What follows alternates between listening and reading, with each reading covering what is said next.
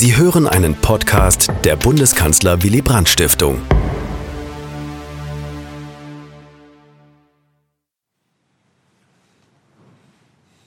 Meine sehr geehrten Damen und Herren, liebe Freundinnen und Freunde Willy Brandts. In meiner Eigenschaft als Kuratoriumsvorsitzender der Bundeskanzler Willy Brandt Stiftung möchte ich Sie sehr herzlich zur Willy Brandt Lecture 2020 begrüßen.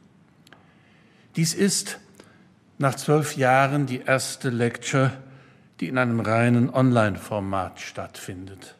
Die Corona-Pandemie hat uns, wie bei manch anderem Programmangebot, seit März zur Neuplanung gezwungen. Ich befinde mich daher nicht wie gewohnt im Allianzforum am Pariser Platz, sondern in unserem Forum Willy Brandt in der Behrenstraße. Ich begrüße Sie alle an Ihren heimischen Bildschirmen. Einen besonders herzlichen Gruß sende ich an unsere Rednerin in Genf, Beatrice Fien, die Generalsekretärin der internationalen Kampagne zur Abschaffung von Atomwaffen kurz ICANN. Liebe Frau Fien, Kuratorium und Vorstand unserer Bundesstiftung danken Ihnen sehr herzlich für Ihre Bereitschaft, die Willy Brandt Lecture 2020 zu halten. Ihre Lecture hat einen besonders hohen Stellenwert. Sie ist Bestandteil des großen Erinnerungsprogramms unserer Stiftung an die Kanzlerschaft Willy Brandts vor 50 Jahren. Sehr gerne hätten wir Sie hier in Berlin willkommen geheißen und auch einen persönlichen Austausch miteinander geführt. Was uns nun verwehrt bleibt, lässt sich vielleicht eines Tages nachholen. Umso mehr freuen wir uns, dass wir auf diesem digitalen Weg die Lecture doch noch realisieren können und zweifelsohne über das Internet eine beträchtliche Reichweite damit erzielen werden. Meine sehr verehrten Damen und Herren, Seit fast einem Jahr nun schon, schon, hält ein winziges Virus unseren ganzen Planeten fest im Griff und hat eine globale Wirtschafts- und Sozialkrise ausgelöst, wie sie die Menschheit zumindest in diesem Jahrhundert noch nicht erlebt hat. Noch sehr viel winziger als ein Covid-19-Virus, kaum vorstellbar 500 Mal kleiner, ist ein Uran- oder Plutoniumatom, bei dessen Spaltung ungeheure Energien freigesetzt werden. Mit einem grellen Lichtblitz, heller als tausend Sonden, wurde am frühen Morgen des 16. Juli 1945 in der Wüste von New Mexico das Atomzeitalter eröffnet. Mit dem Trinity-Test hatten die Amerikaner ihr gigantisches Manhattan-Projekt erfolgreich abgeschlossen. Die Nachricht von der Testexplosion erreichte Präsident Truman nur wenige Kilometer von hier entfernt auf der Potsdamer Konferenz der Siegermächte über Hitler-Deutschland im Schloss Sizilienhof. Josef Stalin war durch sein engmaschiges Spionagenetz längst im Bilde und gab seinerseits sofort den Befehl, die sowjetische Forschung an der Atombombe zu intensivieren. Auf seiner Rückreise über den Atlantik unterzeichnete Präsident Truman dann Freigabe, den Freigabebefehl zum Einsatz der Atombombe gegen Japan. Japan, das zu diesem Zeitpunkt noch immer Krieg führte. Das Deutsche Reich hatte bekanntermaßen bereits am 8. Mai bedingungslos kapituliert. Ein großes Glück oder Gott sei Dank muss man im Rückblick sagen, denn sonst wäre diese furchtbare Waffe möglicherweise auch gegen unser Land zum Einsatz gekommen. Am 6. und 9. August 1945 wurden die bisher unzerstörten Städte Hiroshima und Nagasaki durch eine Uranbombe und eine Plutoniumbombe faktisch ausgelöscht. Mein Gott, was haben wir getan, schrieb Robert Lewis, der Co-Pilot der Enola Gay in das Bordbuch seines B-29-Bombers. Die Enola Gay wird nun schon seit einigen Jahren im Nationalen Luftfahrt- und Raumfahrtmuseum der USA ausgestellt. Nicht die gesamte amerikanische Öffentlichkeit hat die Entscheidung zu diesem Exponat begrüßt. Zehntausende Menschen, vor allem Zivilisten, verglühten in Hiroshima und Nagasaki in Bruchteil einer Sekunde. Rund 200.000 Menschen wurden schwer verletzt, viele von ihnen starben nach kurzer Zeit oder wenige Wochen später, und dabei ahnte noch niemand, auch nicht die amerikanischen Experten, die schon im September als Vertreter der Besatzungsmacht mit ihren Vorortstudien über die Auswirkungen der Atomexplosion begannen, welche fatalen Folgen die radioaktive Strahlung langfristig auf die Menschen und ihre Nachkommen haben würde. Bis zum heutigen Tag leben die Bürger von Hiroshima und Nagasaki im Schatten der Atombombenabwürfe. Aus Sicht der Amerikaner hatte Little Boy und Fat Man ihren Zweck erfüllt. Japan kapitulierte kurz darauf bedingungslos, der Zweite Weltkrieg war beendet. Bis heute ist laut Umfragen eine Mehrheit der Amerikaner der Meinung, dass die atomare Auslöschung von zwei Städten gerechtfertigt war. Diese Sicht teilten und teilen natürlich besonders amerikanische Veteranen. Hunderttausende weitere Opfer, so das Argument, hätten auf diese Weise bei der Invasion der japanischen Hauptinsel vermieden werden können. Viele andere sehen in den Atombombenabwürfen ein Kriegsverbrechen und sogar ein Verbrechen gegen die Menschlichkeit. Vor 75 Jahren also haben die Amerikaner den bösen Geist des nuklearen Zeitalters, der nuklearen Zerstörungsmacht aus der Flasche geholt. Der Zweite Weltkrieg war beendet. Große Hoffnungen ruhten auf einer neuen internationalen Friedensordnung im Zeichen der schon 1945 in San Francisco gegründeten Vereinten Nationen. Wäre es damals noch vor Beginn des Kalten Krieges möglich gewesen, diesen bösen Geist wieder in die Flasche zu verbannen und die Atomwaffen einfach wieder abzuschaffen? Vielleicht eine naive Vorstellung. Immerhin gab es den ernst gemeinten Vorschlag, die Atomwaffen unter die Kontrolle der Vereinten Nationen zu stellen. Dazu waren die USA nicht bereit. Zu verführerisch war dieses neue Machtinstrument, zumal wenn man exklusiv darüber verfügt. Und so trat ein, was zu erwarten war. Die Sowjetunion zog 1949 mit der eigenen Atombombe nach. Wenig später folgten Großbritannien, Frankreich und schließlich China. Der große nukleare Rüstungswettlauf in einem globalen Kalten Krieg hatte begonnen bald im Schatten einer noch viel mächtigeren Waffe, der Wasserstoffbombe. Dass die Menschheit den Kalten Krieg trotz mehrfacher Kapazität zu einem nuklearen Overkill überlebt hat. Über die aktuelle Gefährdungssituation werden wir heute mehr hören, mutet im Rückblick schon beinahe wie ein Wunder an. Heute wissen wir, Ost und West standen nicht nur während der Kuba-Krise am Abgrund eines Atomkriegs. Wie leicht hätte das nukleare Inferno einfach durch einen Irrtum oder durch eine Fehl- oder Überreaktion ausgelöst werden können, wie etwa im Jahre 1983.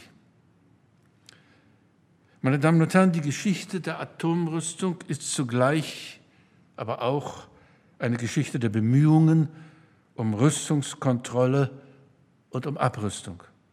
Willy Brandt Wirken als Politiker und Staatsmann fiel im Wesentlichen die Zeit des Ost-West-Konflikts. Brandt war ein politischer Realist. Für ihn waren die Vereinigten Staaten die wichtigste, ja die unverzichtbare Schutzmacht des Westens für Demokratie und Freiheit. In dieser Hinsicht war er also ganz klar ein Atlantiker, also überzeugt davon, dass der atomare Schutzsturm der USA notwendig war, um eine glaubhafte Verteidigungsfähigkeit des Westens aufrechtzuerhalten. Aber zugleich gehörte er schon als regierender Bürgermeister von Berlin zu denjenigen, die nicht nur der Notwendigkeit, ja dem Zwang zu einer friedlichen Existenz zwischen Ost und West das Wort redeten, sondern eine Politik der Annäherung zwischen den Blöcken forderten, um Vertrauen aufzubauen, um den Frieden sicherer und eine wechselseitige Abrüstung wahrscheinlicher und sogar möglich zu machen. Es sei heute daran erinnert, dass die erste Maßnahme, die die im Oktober 1969 neu ins Amt gekommene sozialliberale Regierung unter Bundeskanzler Willy Brandt und Außenminister Walter Scheel umsetzte, die Unterschrift der Bundesrepublik Deutschland unter den Atomwaffen-Nichtverbreitungsvertrag war. Dieses Projekt war innenpolitisch höchst umstritten, gehörte doch auch die DDR zu den Signatarstaaten. Das Versprechen, das die damaligen Atommächte im Atomwaffensperrvertrag gaben, nämlich auf eine vollständige nukleare Abrüstung hinzuwirken, dieses Versprechen ist bis heute unerfüllt. Es folgte eine Zeit der großen Rüstungskontrollverträge zwischen Washington und Moskau. Wohlgemerkt, nur immer zwischen diesen beiden Supermächten. Stichwort SALT. Ende der 1970er Jahre brach mit der erneuten Verschärfung des Kalten Krieges ein neuer Rüstungswettlauf los, zum Entsetzen Willy Brandts. Er fühlte sich um die Früchte seiner Entspannungspolitik betrogen und wurde zu einem vehementen Gegner dieses Rüstungswahnsinns. Der Altbundeskanzler stellte sich vor die Friedensbewegung, sprach von der Stationierung in Westeuropa neu vorgesehener Mittelstreckenraketen. Mittelstreckenraketen als Teufelszeug, so seine Worte. Unvergessen bleibt sein Redeauftritt im Bonner Hofgarten in jenem heißen Herbst 1983 in der Bundesrepublik. Im gleichen Jahr erschien sein Buch Der organisierte Wahnsinn über den globalen Rüstungswettlauf und seine Folgen.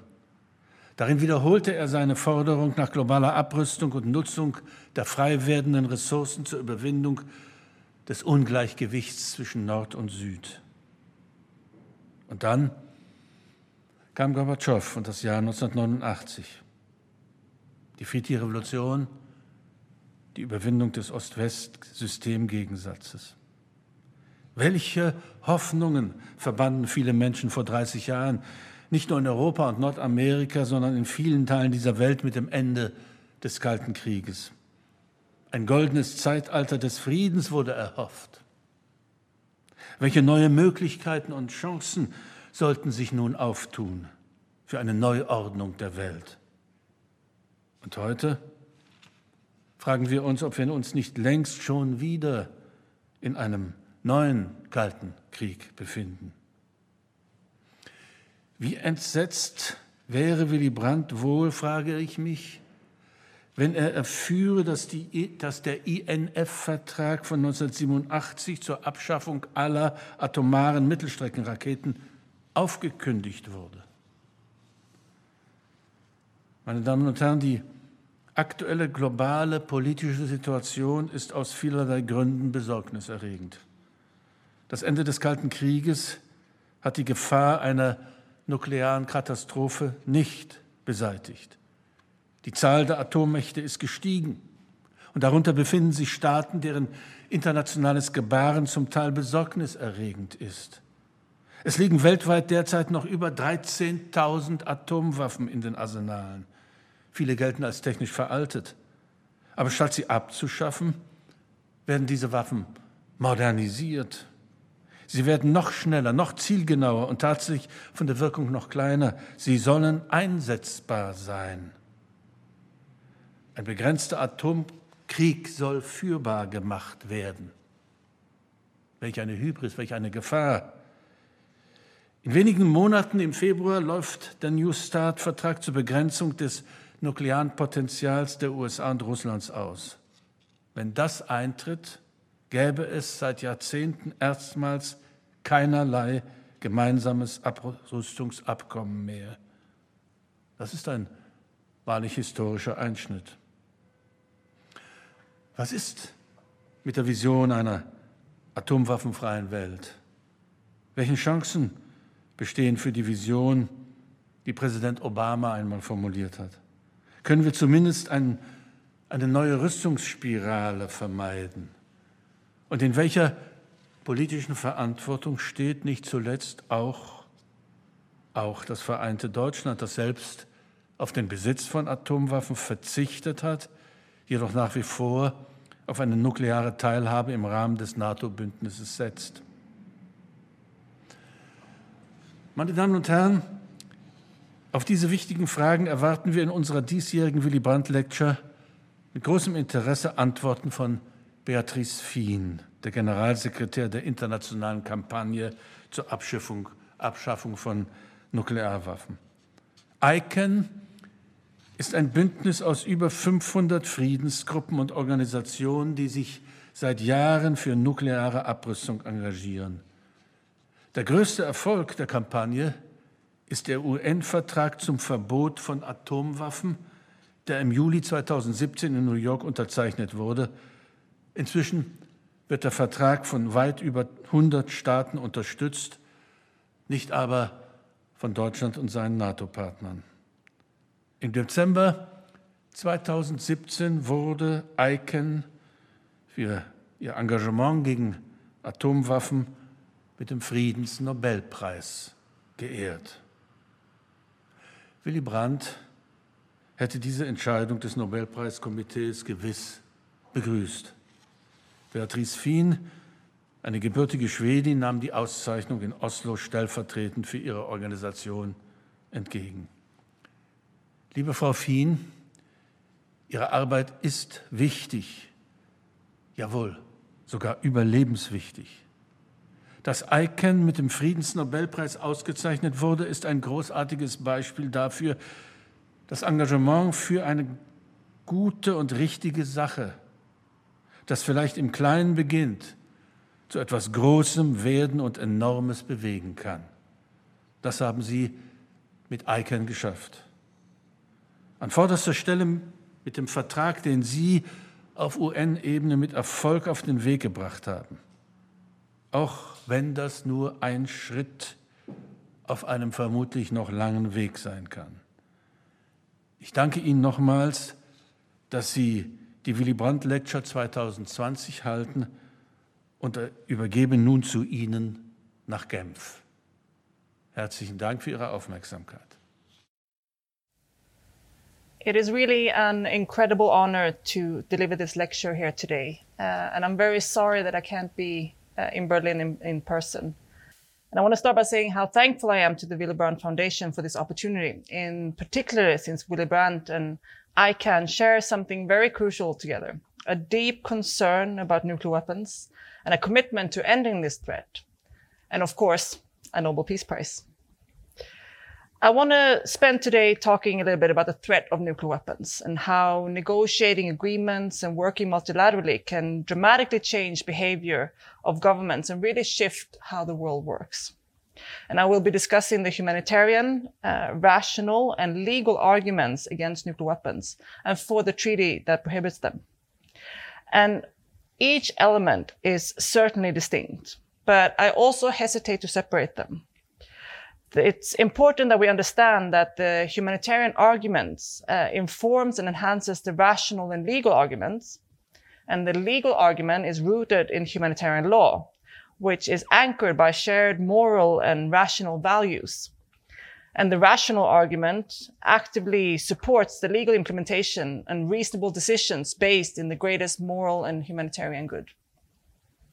And the fact is that all these pieces together form a coherent comprehensive and reasonable argument for nuclear abolition. So I want to begin our journey of the treaty where all discussions of nuclear weapons must begin. The devastating, almost unimaginable humanitarian consequences of nuclear weapons use. The nuclear threat can feel so overwhelming and the destruction so complete that the public's instinctive response is denial and immobilization and Martin Luther King Jr., another Nobel Peace Prize laureate, eloquently explained.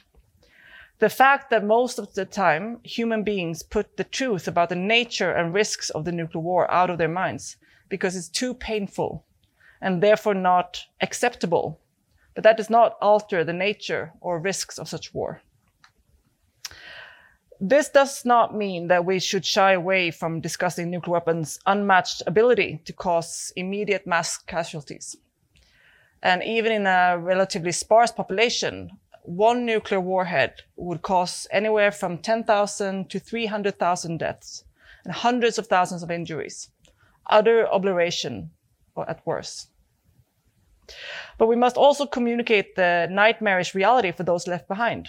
Not everyone will die, and someone will have to face the aftermath.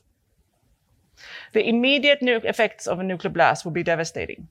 And those that don't first die in the, in the fires of the initial blast or in the agony of the days following could face death for years to come in form of radiation poisoning, cancers, environmental change, and food scarcity. And recent climate modeling shows that a relatively limited nuclear exchange would result in nuclear winter lasting two to three years. Beyond the unacceptable immediate deaths from nuclear weapons, millions more would die from resulting famine. Our food system would collapse. Our societies would likely follow. And the effects of radiation on human beings would cause suffering and death decades after the initial explosion. The Stone Age at best. And our colleagues, the three time Nobel Peace Prize laureates of the International Committee of the Red Cross and Red Crescent, have made it clear that the destruction resulting from nuclear exchange will be devastating beyond anything we've seen before. No adequate humanitarian response will be possible. This has also been confirmed by the United Nations own relief agencies who have said they would have to withdraw staff and we could not send anyone into the affected area. The Cold War face-off between the US and Soviet made total nuclear war the most probable scenario, even if just one missile was launched. And now we face a world where the nuclear threat has spread, and it's just as likely that a limited exchange will create long-term effects for bil billions. And sadly, we do not have to resort to models to understand the long-term consequences of nuclear weapons. Kazakhstan, a country that has recently ratified the Treaty on the Prohibition of Nuclear Weapons, uh, for example, shows this. The Soviets used their country as an atmospheric and underground testing site for 40 years. The 456 warheads detonated at Semipalatinsk have harmed generations of Kazakhs. In that area, still today, one in every 20 children are born with serious deformities. Sickness increases every time the wind picks up and blows over what they call the atomic lake. And the selection of most testing sites, including Kazakhstan and the Pacific Proving Grounds like the Bikini Atoll, Australia and surrounding islands, or French Polynesia and Algeria, was rooted in colonialism and racism. The expression of this injustice had come in the targeting and testing of nuclear weapons on indigenous communities and those deemed subhuman by the ruling powers. Many of the Kazakhs I mentioned earlier were ordered to stand outside as warheads exploded. And when they complained about sickness, birth defects, and even deaths, they were told it was due to their inferior genes. It is not unfamiliar to Black, Indigenous, and people of color to suffer or even die from the structures of security and protection. Those who care about justice much must speak out against the injustice of nuclear arms. And nuclear weapons are instruments of inequality and tools of oppressive patriarchy. Though the weapons are indiscriminate, the impact is not women and girls disproportionately have borne the impact of nuclear testing and attacks. Women in Hiroshima and Nagasaki, for example, had de- ne- nearly the double the risk of developing and dying from solid cancers due to ionizing radiation exposure, according to studies. And women face increasing risk in childbirth with a greater likelihood of stillbirths and physical malformations of the child, leading to an increased mortality rates. And robust research on the impact of radiation indicate that children have a higher risk of dying from cancer from fallout. And girls are considerably more likely than boys to develop things like thyroid cancer. And these are the direct risks to women and girls of nuclear war. But we know from past and current conflicts that women and girls carry the burden of war and instability with a heightened risk of exploitation, sexual violence that goes hand in hand with displacement and breakdowns of institutions. Yet, women's voices have been nearly absent from decision making regarding nuclear weapons. from the research development, from the deciding to where to test, where to use these weapons, and also towards the politicians and military that continue to maintain these weapons today.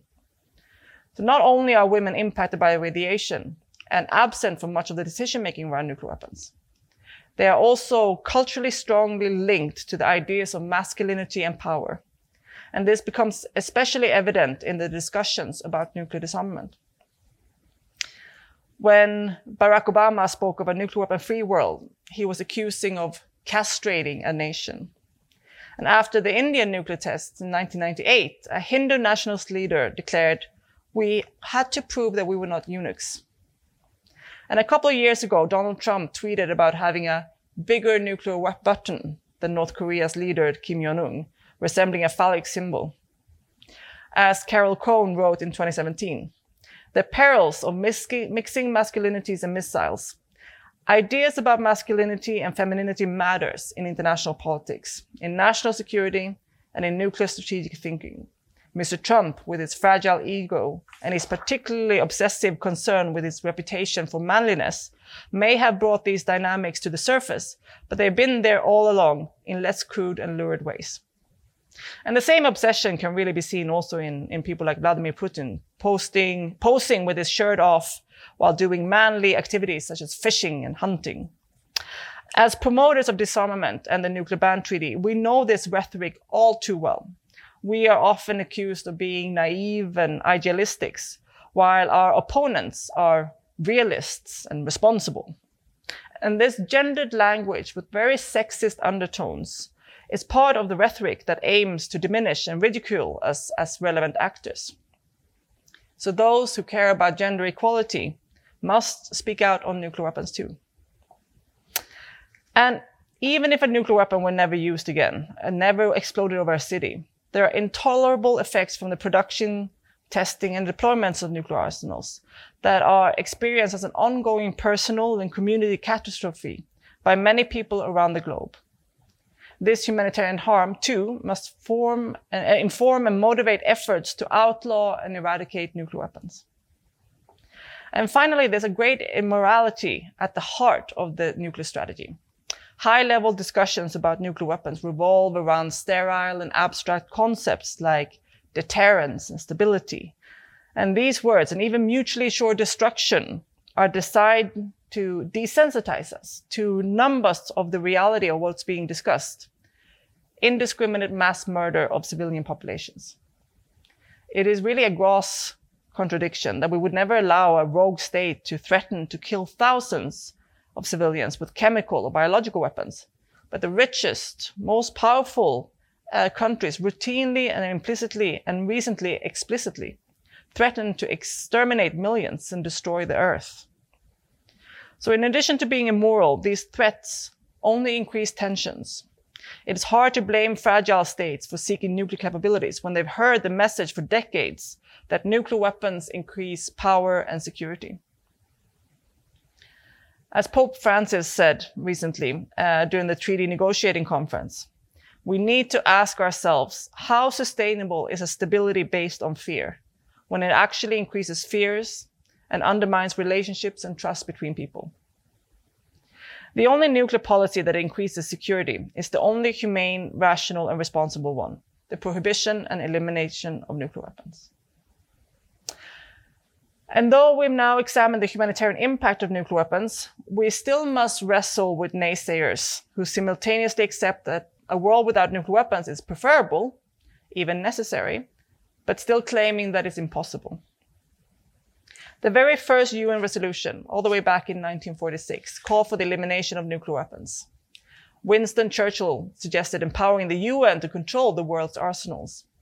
The very man who ordered the, uh, history's only nuclear attack in warfare, Harry Truman, turned around to tell Congress that the weapons should be restricted by international agreements and not controlled by one man.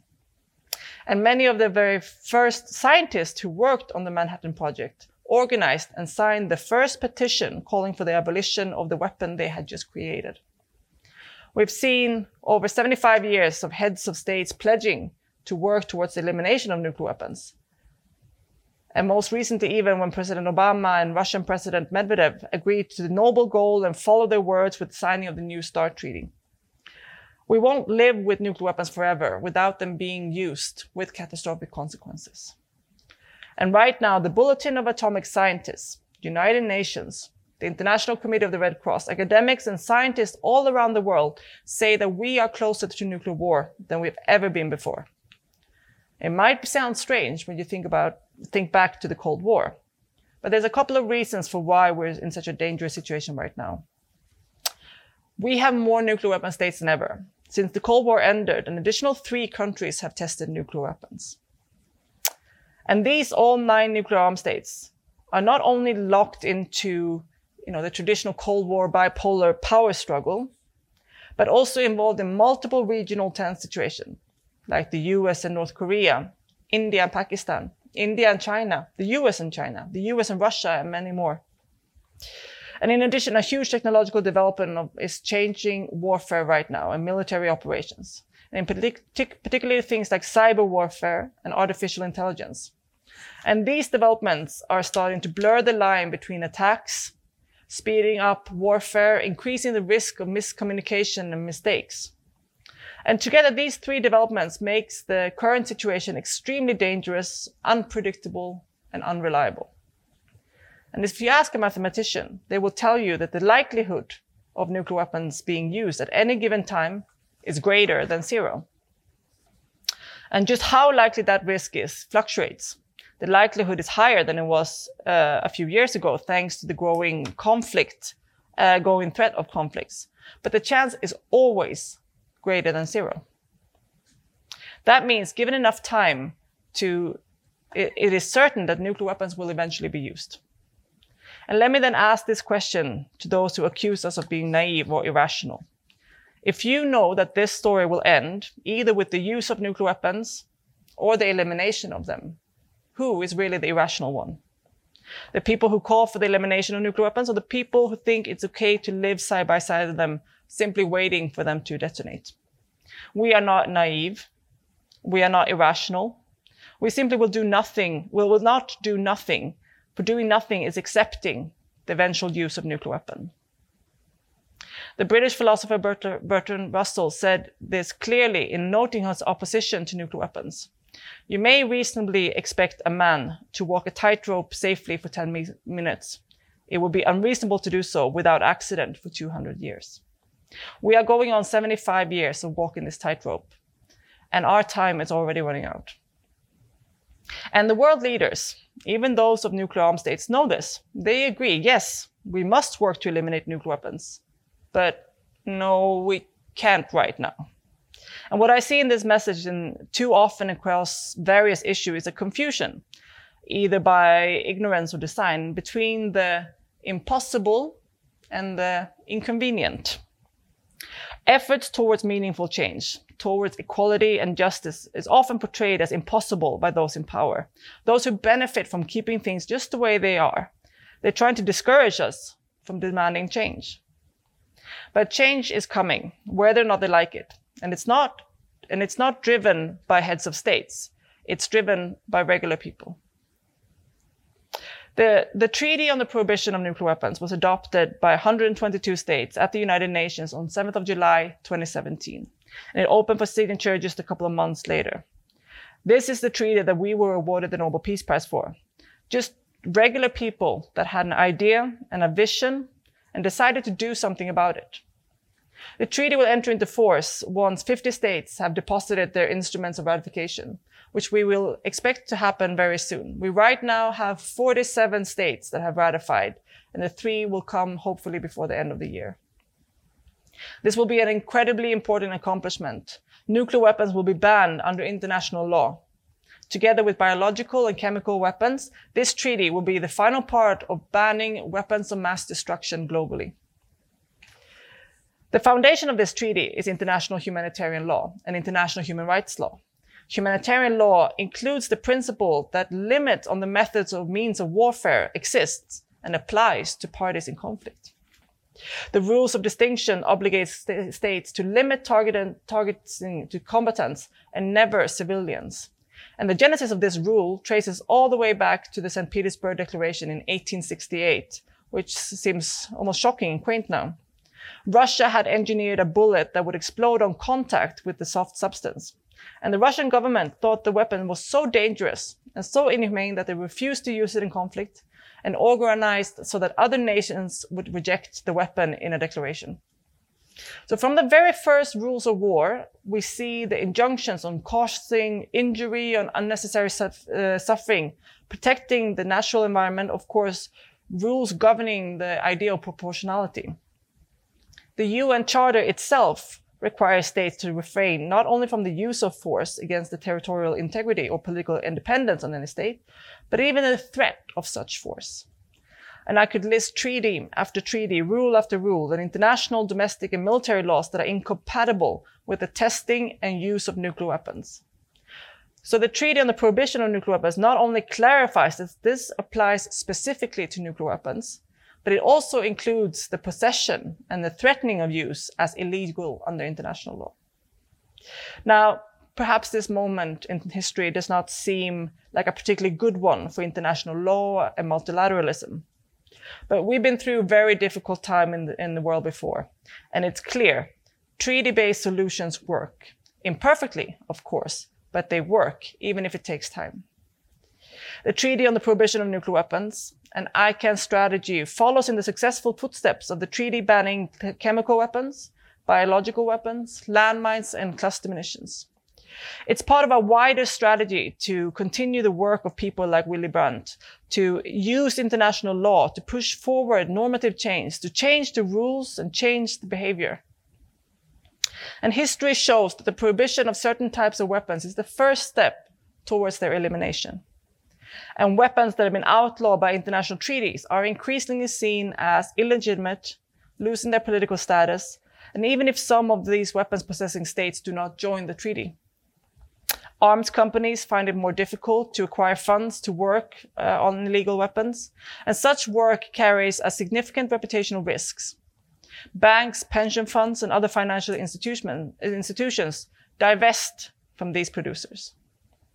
Universities involved in this production will start facing a significant reputational risk, such as the nearly 50, for example, American universities that are involved in the research and design of American nuclear weapons, largely in secret and in contradiction to their mission statements. And this shifting of norms is crucial in international law. We should always seek to enshrine our values and rules in treaties and national laws. But treaties also express public conscience and principles of humanity that can have a normative effect globally, even on states that don't sign the treaty. This will not, will only increase as more states join the treaty and tighten regulations around supporting nuclear arms manufacturing. For example, before the entry into force of the landmine treaty, roughly 34 states exported landmines. But since the entry into force of this treaty, there have been no reported landmine transfers. Very few states not party have used landmines or cluster munitions since the prohibition treaties entered into force. In 2014, even the United States, a state that never joined the landmine treaty, announced that it would no longer use landmines outside the Korean peninsula, or that they would assist or encourage or induce other nations to use, stockpile, produce, or transfer anti-personnel landmines outside of Korea. And also the US has not joined the majority of states signing the cluster munitions ban, but since it's entered into force, the United States have only used uh, cluster munitions once in an isolated 2009 strike in Yemen. In 2016, it decided to halt transfer of cluster munitions to Saudi Arabia. And as of November 2016, no US manufacturer is willing to make the weapon. That was when Textron, the last American producer of, of chem, um, cluster munitions, noted in, in, uh, uh, in their documents that they were done with cluster munitions because they were simply banned, bad for business. The upcoming entry into force of the Treaty on the Prohibition of Nuclear Weapons will not be the end of our work. Rather, it's the starting point. We now have the legal basis for achieving nuclear disarmament. And now it won't change things overnight but it will for sure have a significant impact, shifting the global views on nuclear weapons from necessary evil to unacceptable and illegal. Because that's just what this is all about. Making our system more democratic and more just and moving towards peace. And we should never minimize the destructive force of these weapons. Even one so-called low-yield weapon will end tens of tens of thousands of lives and pollute land and water for decades, possibly even centuries. But we must simultaneously remember that they are just weapons created by people, and we can abolish them for good. While they stand ready to be launched at moment's notice, they are not self guided and they're not autonomous. They're not magic, and their existence is not inevitable. Their computer code is written by people. Their parts are built by companies with names like Lockheed Martin, General Dynamics, Airbus, and Boeing, with funding from many of our banks, pension funds, and investment funds. The research is done by institutions like University of California, MIT, Stanford, Texas A&M, and other universities. And the order to launch an attack is given by our leaders. In the majority of nuclear armed states, people that are democratically elected. And maybe most significantly, governments like Germany, for example, are currently supporting helping nuclear armed states keep their weapons. Its commitment to nuclear disarmament is just empty words unless Germany refuses to be complicit in the threat of using weapons of mass destruction on people.